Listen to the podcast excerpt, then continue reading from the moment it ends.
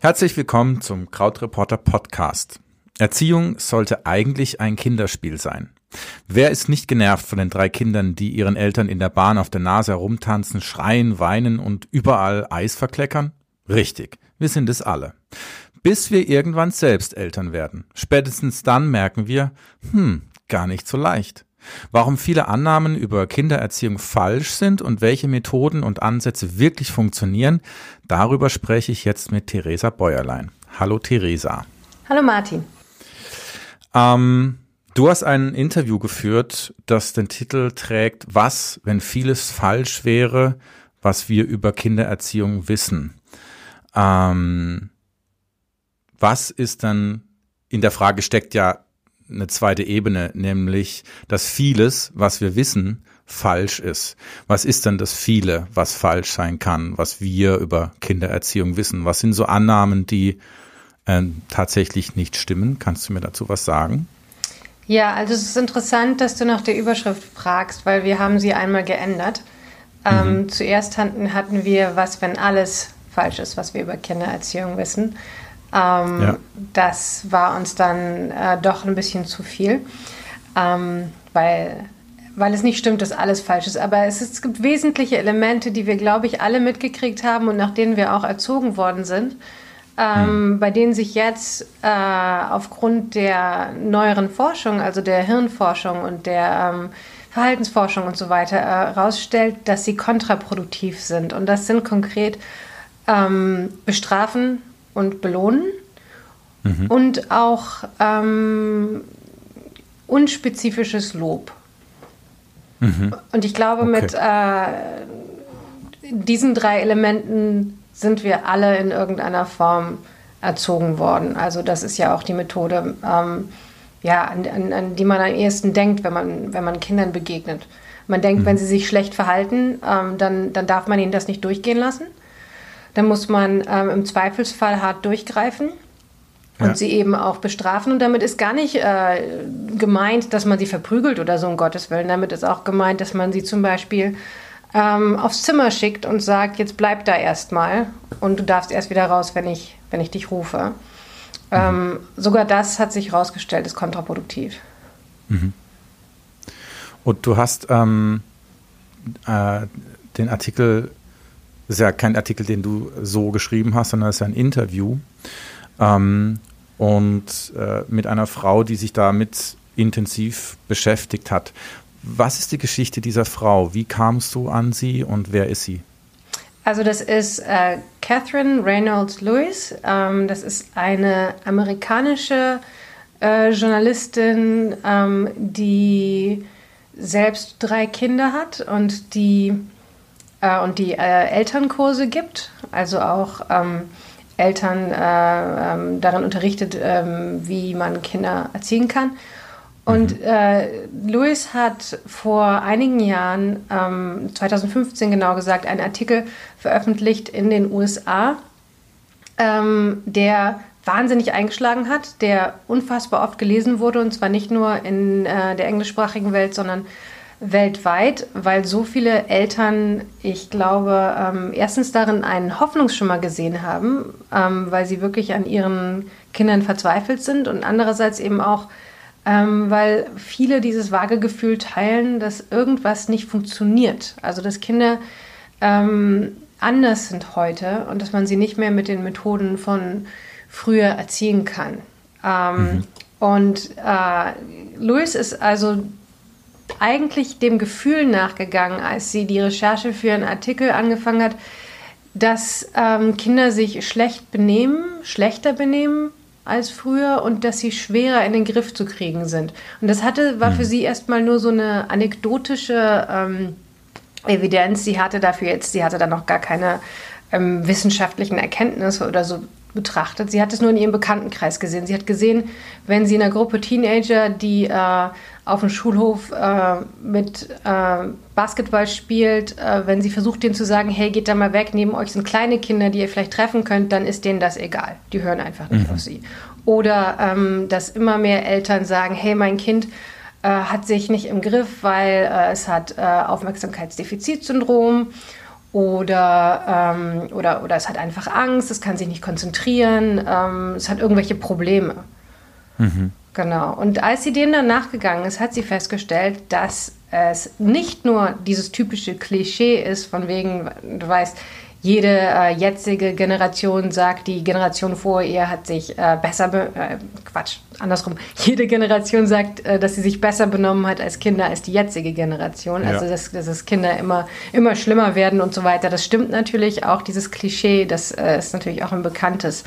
Ähm, Gott, jetzt fällt mir das deutsche Wort nicht ein, weil ich den Artikel auf Englisch gelesen habe. Eine, eine bekannte Klage ja. ist das, genau. Ähm, aber sie hat festgestellt, es gibt tatsächlich Grund zur Annahme, dass Kinder, dass es Kindern heute schwerer fällt, sich zu regulieren, dass es ihnen schwerer fällt, mit ihren Gedanken und ihren äh, Gefühlen umzugehen und dass sie ähm, auch häufiger zu Angststörungen und Depressionen und Aufmerksamkeitsstörungen tendieren. Also das ist tatsächlich ein Fakt. Mhm. Und was sagt sie, woher das kommt? Woran liegt das? Ja, das hat viele Gründe. Ähm, also ein mhm. sicher ein wichtiger Grund ist natürlich, dass die Familienstrukturen von früher nicht mehr so existieren. Ähm, dass man, dass Eltern quasi mit ihren Kindern meistens allein gelassen sind und man sie nicht mal eben zu Oma schicken kann oder zu Tante oder dass sie da selber rübergehen. Mhm. Ähm, wir haben, dass, dass beide Elternteile arbeiten. Dadurch, äh, das ist natürlich, äh, ist ja klar, das ist auf gewisse Weise gut, wegen Gleichberechtigung und so weiter. Aber für äh, Kinder ist es, bedeutet es eben auch, ähm, dass die Eltern belasteter sind dass sie es mit ja. Eltern zu tun haben, die beide mit ihren Berufen stark belastet sind. Und nicht, dass ein Haushalt nicht belastend wäre, aber ähm, die Arbeitswelt, in, in, der wir uns bewegen, ähm, ist nicht besonders familienfreundlich. Und das Problem hatten früher nur Männer und jetzt haben es eben auch Frauen. Mhm. Ähm, das ist noch ein Grund. Dann natürlich, dass die ganze Welt komplexer geworden ist, dass wir das Internet haben, dass Kinder so viel Zeit mit Bildschirm verbringen, äh, dass sie Zugang zu so vielen Informationen haben, die man ihnen ständig erklären und in Kontext setzen muss, ähm, die sie früher einfach viel später erfahren haben. All diese Dinge. Mhm. Ähm, sie sagt unter anderem auch ein Faktor, ähm, der in Studien mit Angst, Depressionen und eben Aufmerksamkeitsdefiziten in Verbindung gebracht wurde. Kinder sind heute arbeitslos. Mm, ich, ja. Wenn man das so liest, denkt man so, what? Äh, Kinder mhm. und Arbeit, lassen wir mal die Finger weg. Aber was meint sie dann? Ja, das ist, äh, die Formulierung finde ich auch toll, weil sie so provozierend ist. Aber ähm, was sie damit meint, ist, dass Kinder heute keine Aufgabe mehr haben. In dem Sinne, dass sie früher ähm, eine Rolle im Haushalt haben. Das heißt, die älteren Geschwister haben sich zum Beispiel um die jüngeren Geschwister gekümmert oder sie hatten äh, einen, einen Job nach der Schule oder ähm, es wurde von den auch den kleineren Kindern erwartet, dass sie mithelfen. Das heißt, es gab in dieser Familienstruktur Aufgaben und, und jedes mhm. Kind hatte das Gefühl, dass es was beiträgt. Das hat ihnen vielleicht nicht immer Spaß gemacht, aber sie haben was beigetragen. Und jetzt ja. ist es so, dass man Kindern ähm, das nicht mehr zumuten möchte und dass man eigentlich eher sich darauf konzentriert, dass jedes Kind in seiner individuellen Begabung und in seinen Talenten äh, gefördert werden soll. Und es mhm. wird dadurch ähm, auch daran gemessen, welche Erfolge es hat und wie talentiert es ist. Und das mhm. äh, ist auf eine Art, also dass man Kinder auf diese Weise fördert, ist natürlich schön, aber auf eine andere Art ist das schon wieder ein Extrem, weil ähm, die Kinder dadurch äh, lernen, dass sie an Erfolg gemessen werden, mhm. weil sie aufhören, ähm, äh, Spaß zu haben an ihrer Kreativität, weil sie etwas leisten müssen. Mhm.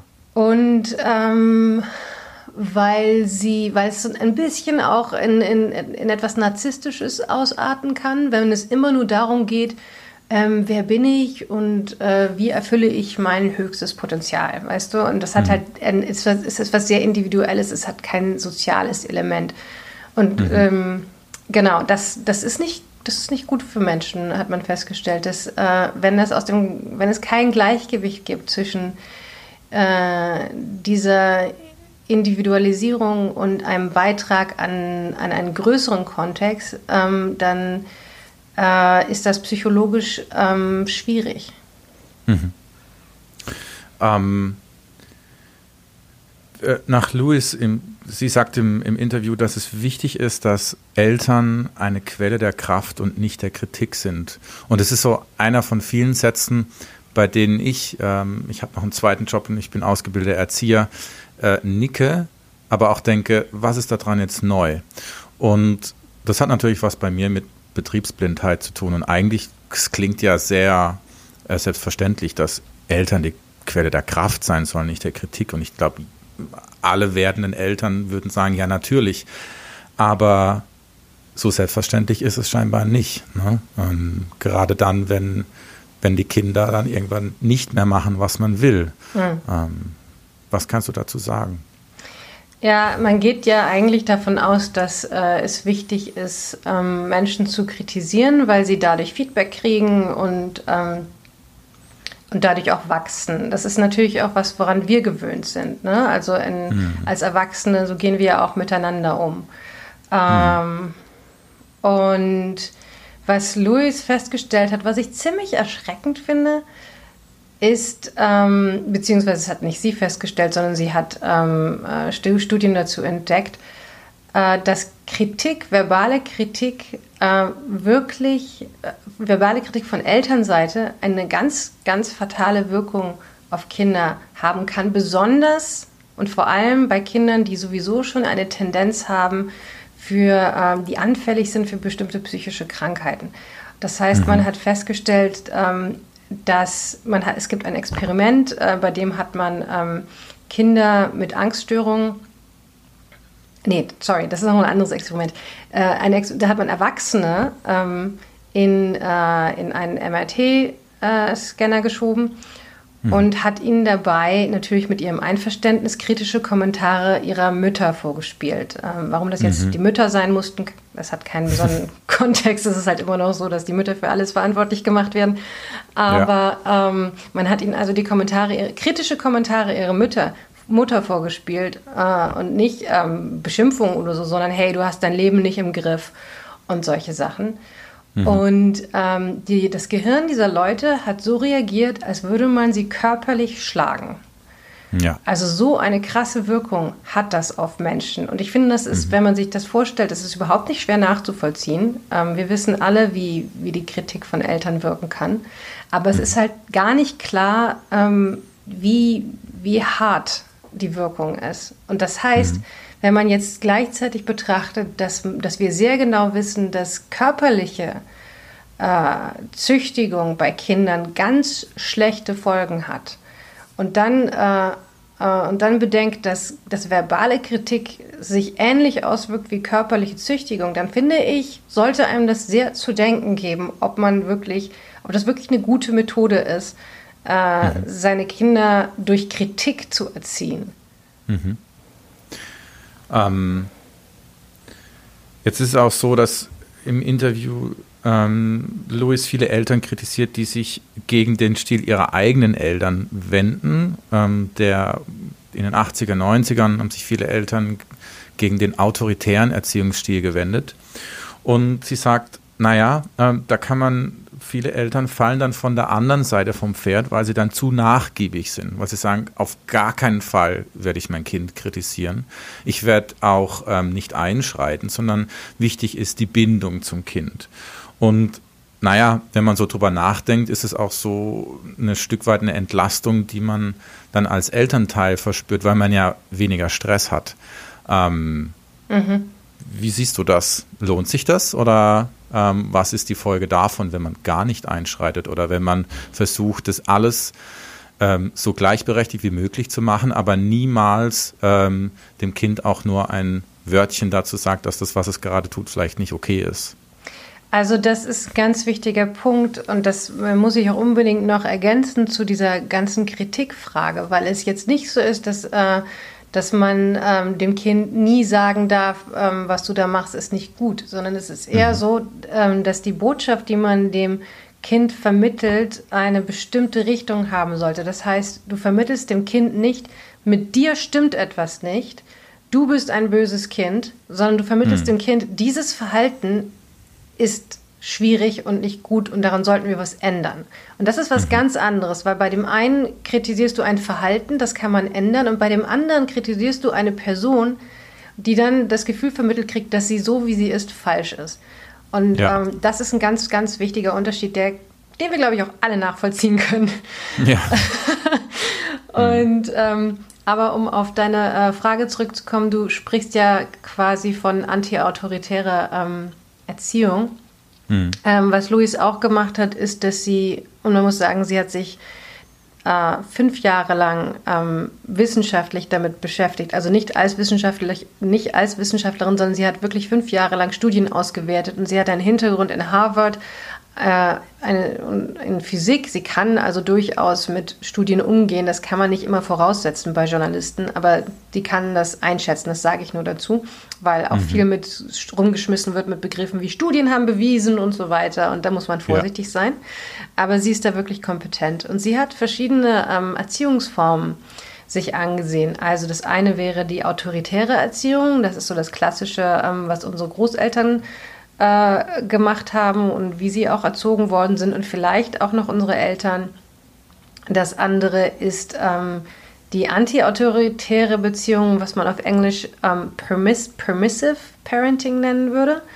Mhm. Ähm, davon gibt es noch eine Nebenform, die heißt indulgent Parenting, also wenn man wirklich einen, äh, die Kinder verwöhnt, wenn man ihnen nicht nur alles durchgehen lässt, sondern wenn man sie auch verwöhnt und man hat festgestellt, dass von all diesen äh, Erziehungsstilen ist ähm, permissive und indulgent, also das, das alles durchgehen lassen und verwöhnen, haben letztlich die schlechteste Wirkung. Man, das, was, mhm. was das traurig ist, weil man denkt, man tut seinem Kind was Gutes, aber in Wirklichkeit ähm, hilft man ihnen nicht, wichtige Eigenschaften zu entwickeln, die sie als Erwachsene brauchen. Und zu diesen wichtigen Eigenschaften die uns auch wirklich davor schützen, dass wir psychisch krank werden und die uns helfen, mit der Welt umzugehen, gehört eben die Selbstregulierung. Wenn ich meine Emotionen und meine Gedanken regulieren kann, wenn ich diese Fähigkeit habe, dann ist das Leben so viel einfacher.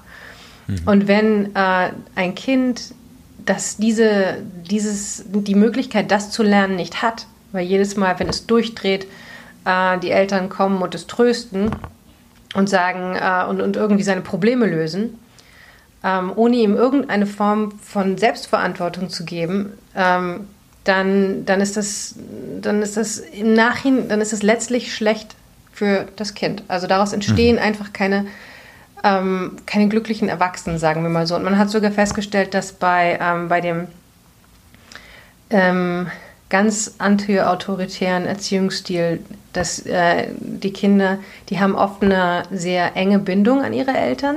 Ähm, das mhm. ist auch mhm. was sehr, Schönes für beide. Aber gleichzeitig tendieren sie oft dazu, ähm, Regeln auszureizen und zu übertreten. Das heißt, sie experimentieren mhm. auch mit gefährlichen Dring Dingen, äh, mhm. mit Drogen und mit Sex und was weiß ich. Ähm, was natürlich schwierig ist. Auf, mhm. ja.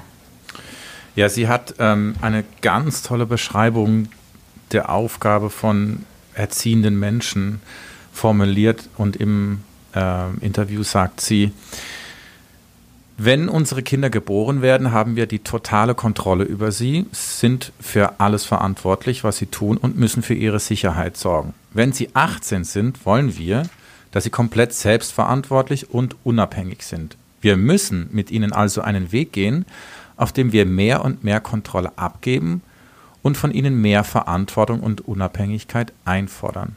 Das muss Schritt für Schritt passieren, nicht auf einmal an ihrem 18. Geburtstag. Dafür müssen Eltern ihre Rolle darin sehen, ihren Kindern Unabhängigkeit und Selbstverantwortung beizubringen, statt unerwünschtes Verhalten zu bestrafen. Das ist mit, glaube ich, die beste Formulierung oder der beste Ausdruck ähm, der Erziehung definiert, den ich bisher so gelesen und gehört habe. Und hm. ich beschäftige mich viel mit dem Thema, weil das klar macht, dass das ein Weg ist, ähm, auf dem sich die Kinder und die Erwachsenen beide befinden. Und wenn das setzt aber auch ein Ziel fest, nämlich das Ziel ist, dass die Kinder unabhängig sind und Selbstverantwortung tragen können für ihr Leben. Hm. Und das vor Augen zu haben, glaube ich, hilft schon. Ähm, bei der Erziehung, weil man weiß, okay, das ist das Ziel und wenn ich ein Ziel habe, dann fällt es mir vielleicht auch leichter hinzukommen.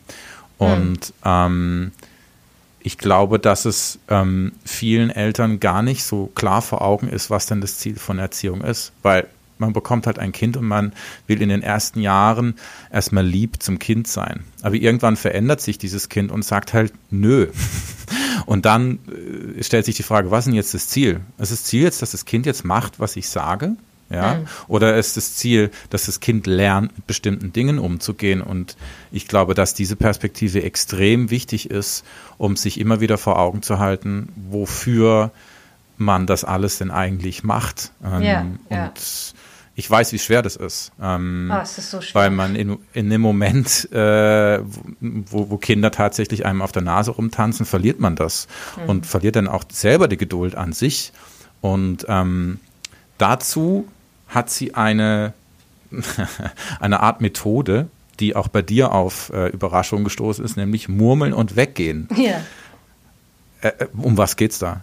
Naja, sie hat verschiedene Werkzeuge, ähm, aber das ist Murmeln und Weggehen ist wirklich äh, äh, sehr hübsch.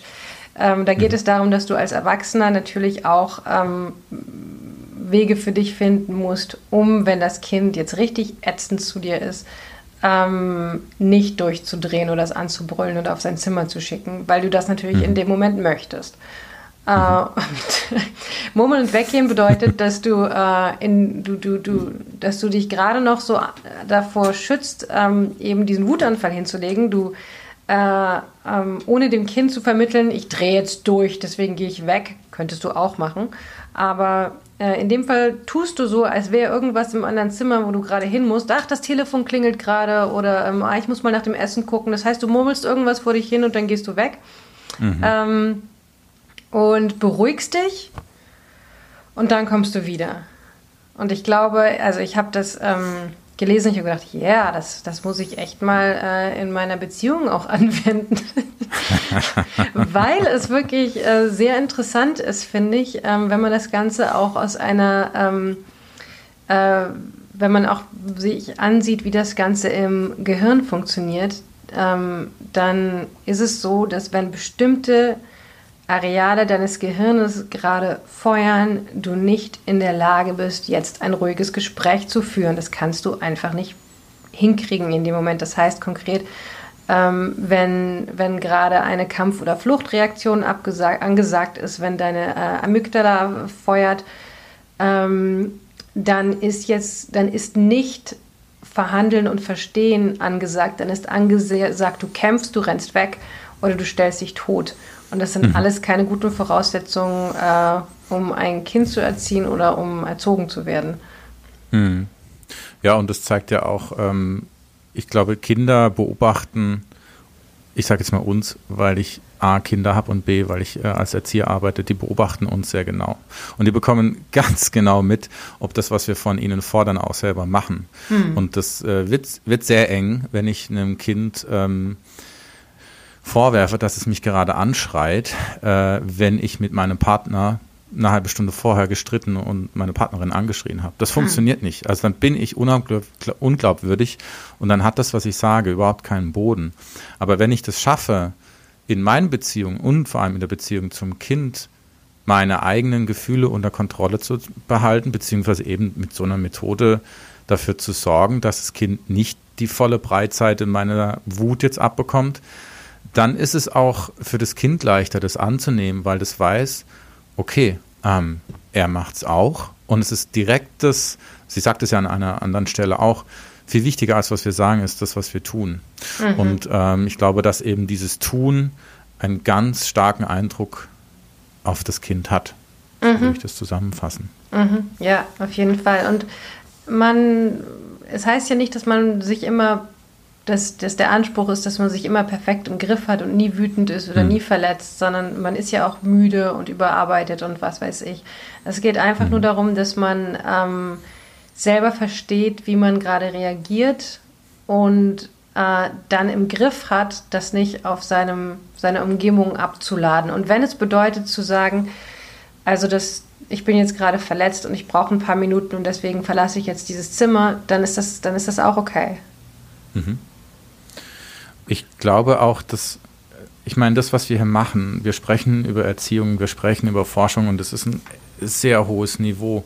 Aber ich weiß, dass ähm, viele werdenden Eltern ähm, sich da vorher gar keine Gedanken drüber machen. Und das Problem, das ich sehe, ist, ähm, egal ob du dir über die Erziehung Gedanken machst oder nicht, ähm, du erziehst nach einem bestimmten Modell. Und das ist, wenn du nicht reflektierst, automatisch das Modell deiner Eltern. Ob du mhm. das toll fandest oder nicht, ob du dich da jahrelang gegen gewehrt hast und gesagt hast, ich werde nie so wie ihr, du wirst wie deine Eltern. Da kannst du mhm. gar nichts dagegen machen, weil es, mhm. wenn du 18 Jahre lang mit deinen Eltern ähm, aufwächst, jeden Tag Zeit verbringst, dann prägt dich das sehr stark.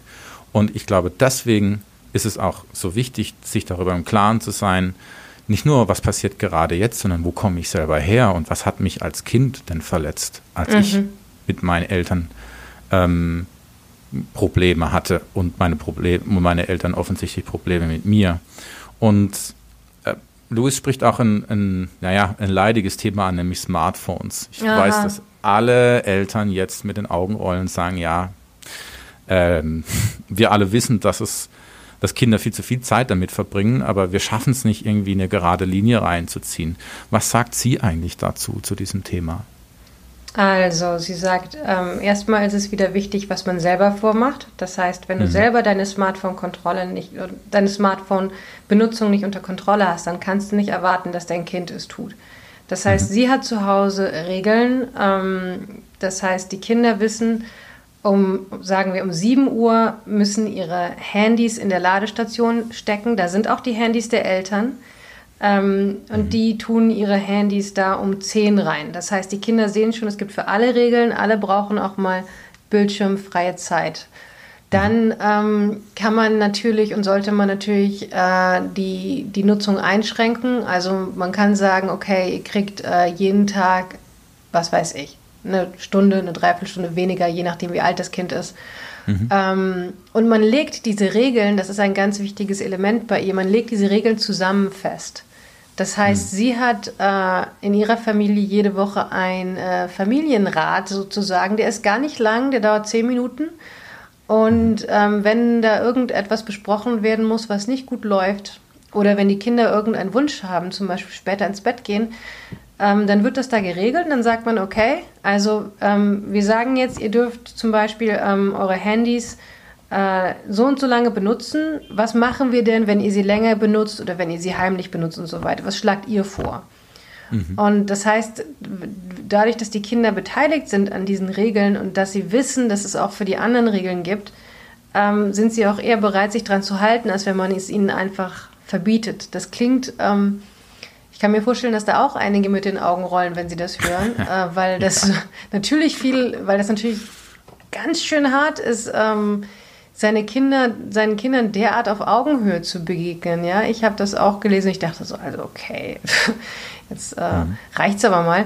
Aber ähm, sie sagt, dass es langfristig wirklich mehr bringt, weil es für die Kinder eine viel stärkere Kraft hat, wenn sie quasi eingebunden sind in einen sozialen Vertrag, der von allen eingehalten wird als, ähm, als wenn ihnen etwas verboten wird, weil dann wollen sie sowieso die ganze Zeit heimlich machen, hm. ähm, was dann auch nicht sehr, sehr zielführend, zielführend hm. ist. Ähm, hm. Und eine wichtige Sache hat sie äh, auch noch erklärt, gerade bei Teenagern ist Social Media total schlimm eigentlich. Also, na gut, das ist jetzt sehr äh, extrem ausgedrückt. Es kann ähm, sich sehr, sehr schlecht auf äh, Teenager auswirken, weil äh, Social Media darauf abzieht, dass man sich die ganze Zeit vergleicht. Das heißt, ja. du bist auf Facebook, du siehst die ganzen besten Momente deiner Freundin und du denkst, oh Gott, und nur ich bin hier und habe keinen Spaß oder so.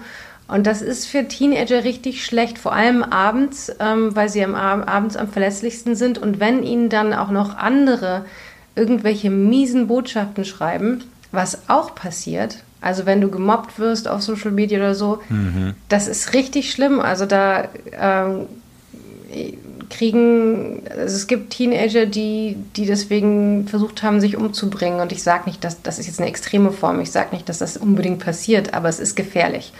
Man mhm. sollte das durchaus ernst nehmen. Und ähm, deswegen versuchen seinen Kindern äh, beizubringen, dass sie darauf achten, wie sie sich fühlen wenn sie ihre Handys benutzen und wenn sie Social Media benutzen, dass sie ein Bewusstsein dafür entwickeln, hey, jetzt habe ich hier gerade anderthalb Stunden nur rumgescrollt und ich fühle mich irgendwie nicht gut. Ähm, und äh, dass man sie Social Media auch eher aktiv als passiv nutzen lässt. Das heißt, am schlechtesten äh, für die Psyche ist es, wenn man einfach nur durchscrollt und die Feeds der anderen sieht. Das gilt auch für Erwachsene. Am besten, also viel positiver ist es, wenn man, wenn man sich zum Beispiel mit anderen unterhält oder irgendwie aktiv engagiert. Mhm. Das heißt, ähm, auch das ich glaube, das müssen auch alle lernen. Ich glaube, in, in, erster Linie müssen wir Erwachsene das lernen, weil ähm, einem kind das, einem Kind das Smartphone zu verbieten, ähm, ist davon wahrscheinlich die egoistischste und einfachste Form. Aber ich muss es halt auch vorleben. Und mhm. wenn ich mhm. halt 24/7 am Handy hänge und die ganze Zeit nur reingucken, mit irgendwelchen Leuten schreibe oder auf Facebook rumhänge, das nimmt mein Kind mit, unabhängig, was ich dem Kind sage, aber mein Verhalten äh, wird es speichern und wird es auch sehen.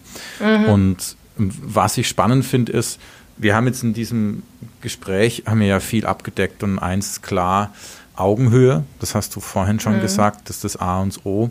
Und ähm, Bestrafung auf gar keinen Fall.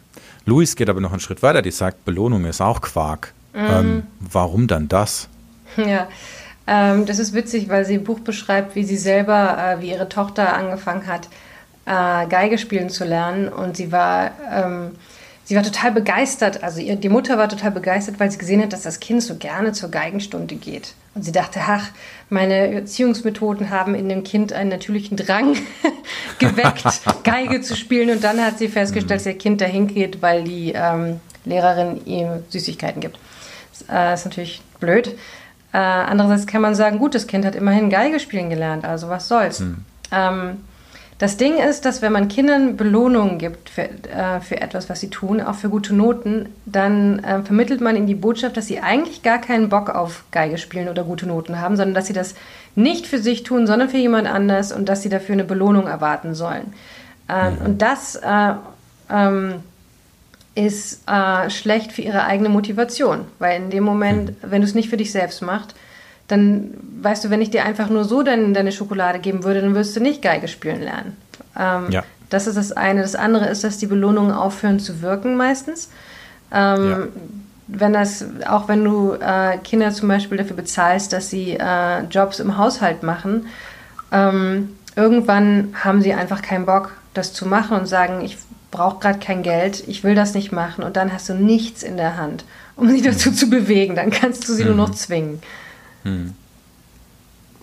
Ja, ich glaube auch, dass das, ähm, das ist deswegen destruktiv, weil ähm, Kinder irgendwann erwachsen werden und da werden bestimmte Dinge von ihnen erwartet und da gibt es keine Belohnung dafür. Mhm. Ja, ja, ähm, absolut. Sondern, und, und, und, spätestens dann fällst du ordentlich auf die Nase, wenn du daran gewöhnt bist, dass du für alles, was ein bisschen unbequem ist, ähm, einen Ausgleich bekommst. Ähm, ja, und dass du einfach keinen eigenen Antrieb hast, keine eigene hm. Freude an den Dingen. Ja, ich meine, das ist ja, äh, sie ähm, spricht ja auch von Selbstdisziplin und das ist ja eine Eigenschaft, in der ich in der Lage bin, eine kurzfristige Befriedigung für ein langfristiges Ziel ähm, zur Seite zu stellen. Und wenn ich aber immer für jedes kleine, minimale, für jede Überwindung, die ich habe, sofort eine Belohnung bekomme, dann werde ich auch dann wird es sehr schwer sein, ähm, auf lange Sicht eine selbstdisziplinierte Person zu werden, die sich im Griff hat. Und ähm, ich kann mir auch vorstellen, dass das deswegen einer der Gründe ist, warum so eine antiautoritäre Erziehung schlimmer ist, weil, weil du ähm, weil du niemals lernst, ähm, langfristig zu denken und auch zu handeln und dir darüber im Klaren zu sein, okay, ähm, was will ich eigentlich, wo will ich langfristig hin und was bedeutet es denn eigentlich? Ähm, eine Kollegin von mir hat mir zum Beispiel erzählt, dass sie mit zwölf gesagt hat, sie will Anwältin werden.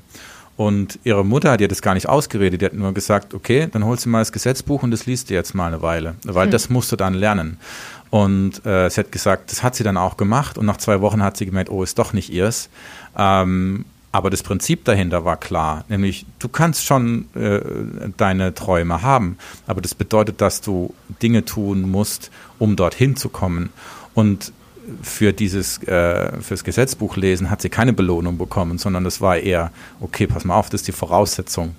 Und ich glaube, dass das ein total wichtiger Teil ist äh, mhm. in der Erziehung, ist das gerade dieser Punkt, von dem du gerade gesprochen hast, nämlich, ähm, dass ein Kind oder ein, ein Jugendlicher selber eine Sache will und um der Sache willen tut und nicht, weil dabei irgendwas bei rausspringt, ähm, sondern weil das Eigeninteresse daran groß ist. Ähm, mhm. Und ja, ich ähm, komme noch auf einen letzten Punkt zu sprechen, nämlich, ähm, das habe ich eingangs ja zum Beispiel genannt, dass es für andere Menschen ja auch nervig ist, wenn die Kinder anderer Eltern durchdrehen und tun, was sie wollen, auf den Boden sich werfen und schreien und strampeln und schlagen.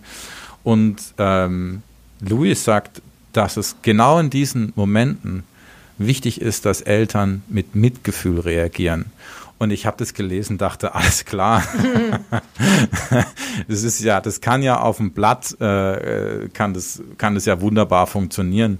Und garantiert gibt es da Studien dazu, aber ich hatte das Gefühl, da muss ja fast ein Übermensch sein, um dazu in der Lage zu sein und dich im Griff zu haben. Allerdings ist es auch so, dass es dazu Studien gibt, ähm, die ganz klar belegen, dass, äh, dass Kinder, wenn man warm reagiert, wenn sie, wenn sie, äh, wenn sie ausrasten, ähm, dass sie dann weniger dazu tendieren, eine Angststörung zu entwickeln, sondern dass es für ihr seelisches Gleichgewicht extreme Vorteile hat. Und ich glaube, an der Stelle ähm, muss man schon sehr, sehr klar darüber sein, wo bin ich denn gerade selber emotional? Also warum, warum, warum bin ich denn jetzt gerade so aufgeladen? Mhm. Ähm, und ich frage mich so ein bisschen, wie praktikabel ist das dann? Wie siehst du das? Ja, das ist natürlich der schwierigste Moment überhaupt, wenn sich, mhm. äh, wenn ein Kind durchdreht. Ähm, und sich auf den Boden schmeißt, am besten, wenn es dann auch draußen ist und andere zugucken. Ne? Ja. Äh, und das ist der Moment, wo auch die Umwelt einen enormen Druck auf uns ausübt, ähm, weil jeder hinguckt, wenn ein Kind brüllt und man dann denkt, ja, was heißt denn jetzt los? Haben die Eltern dieses Kind nicht im Griff? Was, hm. sind, was ist das für eine Mutter? Was ist denn das für ein Vater? Ähm, hm. Und das sagt, da sagt Luis, äh, und das ist ein interessanter Aspekt, ähm, den ich in dem Interview, ähm, ich musste irgendwann aufhören, es wäre sonst zu lang geworden, den ich da rausgenommen habe, ähm, mhm. dass man auch wirklich aushalten muss, dass andere Leute ein, seinen, den eigenen Erziehungsstil nicht gut finden. Mhm. Und dass viele äh, Leute denken, gerade in der Öffentlichkeit, gerade wenn sie mit Freunden zusammen sind, sie müssen das Kind jetzt mit, nach, nach Kräften irgendwie disziplinieren ähm, weil es ihnen einfach peinlich ist und weil es nicht zu mhm. ihrem eigenen Selbstbild passt. Und mhm. da muss man sich äh, wirklich von lösen, weil, ähm, also wirklich unterscheiden lernen, hey, was ist mir jetzt hier eigentlich einfach peinlich? Und was mhm. ist im Interesse äh, meines Kindes und was ist in meinem eigenen Interesse? Ähm, mhm. Das ist das eine. Äh, das andere ist, ich glaube, es hilft, sich klarzumachen, wenn man, äh, wenn man weiß, wenn ein Kind durchdreht, sei es ein kleines Kind oder ein Teenager, dann kann es gerade, dann ist es gerade nicht zugänglich für Argumente. Ja. Ja. Ähm, das, das, das wird einfach nicht passieren. Das heißt, du musst es einfach durchstehen. Das kleine Kind äh, wird sich wahrscheinlich eher beruhigen, wenn du es in dem Moment ähm, berührst, in den Arm nimmst oder so, auch wenn du gerade gar keine Lust darauf hast, dieses blöde Kind in den Arm zu nehmen. Aber es ist einfach in deinem eigenen Interesse, weil du es schaffst, dann, also schon wie, wenn wir wieder vom Gehirn sprechen, dann, ähm, dann, dann äh, regst du damit die Gehirnregionen an, die dafür zuständig sind, dass wir Emotionen regulieren können. Und wenn das Kind mhm. regulieren kann, dann beruhigt es sich. Selbst mhm. wenn es in dem Moment sich nicht sofort beruhigt, heißt es, dass du, dass du quasi, ist es wieder so eine Zukunftsinvestition, dass du diese mhm. Gehirnregion äh, Region, Region äh, stimulierst. Ähm, mhm. Denn oft ist es so, dass Kinder, die sich schlecht verhalten, ähm, die können nicht anders, weil sie noch nicht bestimmte Gehirnstrukturen ausgebildet haben, die ihnen helfen würden, sich anders zu verhalten. Und mhm. man hat diesen Anspruch an sie, dass man sagt, äh, ich sag dir jetzt, du sollst dich nicht so benehmen, denn, und dann lässt du es gefälligst. Aber sie können, sie haben teilweise keine anderen Methoden, äh, mit Situationen umzugehen und man hilft ihnen also dabei zu entwickeln. Und äh, Teenager, wenn die ausrasten, die kann man natürlich nicht in den Arm nehmen, dann zeigen mhm. sie dir den Vogel. Ähm, aber da hilft es, wenn man einfach sich nicht drauf einlässt auf die Provokation. Also mhm. wenn man einfach, äh, wenn man, du kannst verbal immer noch äh, mitfühlend reagieren. Äh, also sagen, ähm, ja, ich verstehe, dass das jetzt total blöd für dich ist äh, und dass du was anderes wolltest, aber du, du, du lässt dich nicht auf den Kampf ein. Und mhm. irgendwann, du, du, du gibst dem Kind die Möglichkeit oder dem Teenager, sich selbst in den Griff zu kriegen. Und Teenager können das natürlich auch nochmal auf eine andere Weise als ein Dreijähriger. Mhm. Ja, ist ja auch ein Lernprozess. Und ähm, ich bin mir sehr sicher, dass es auch für später hilft, weil wenn ich mich als Kind erlebe und wütend bin und weiß nicht wohin mit meiner Wut und völlig am Ausrasten bin und da kommt der Vater oder die Mutter oder wer auch immer und ist ruhig, nimmt mich in den Arm und versteht mich, dann wird es mir helfen, später, wenn ich 25 bin und wütend bin, mich selber anzunehmen und zu sagen, ich darf jetzt wütend sein. Weil das mhm. Schlimme ist ja, wenn man wütend ist und diese Gefühle sich selbst verbietet, weil man es vielleicht auch als Kind verboten bekommen hat.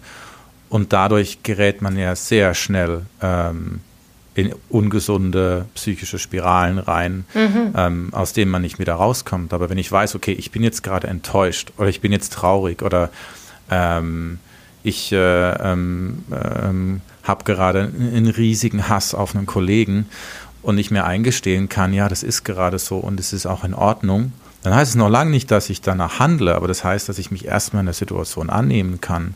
Mhm. Und ich bin mir sicher, dass wenn Kinder das in, im Kleinkindalter und auch später von ihren, ihren Eltern erleben, dann wird es ihr Selbstvertrauen stärken, weil sie wissen, ich halte mich selber auch aus, wenn mhm. ich ähm, wenn ich ekelhaft bin.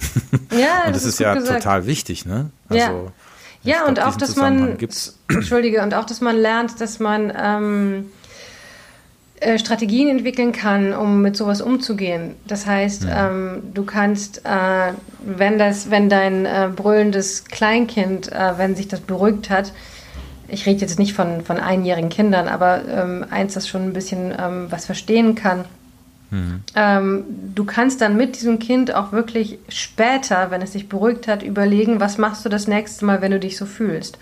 Mhm. Das heißt, ähm, es, du, weil und das Kind versteht dann auch, dass es, es ist nicht schön für es, wenn es sich auf den Boden schmeißt und stundenlang kreischt.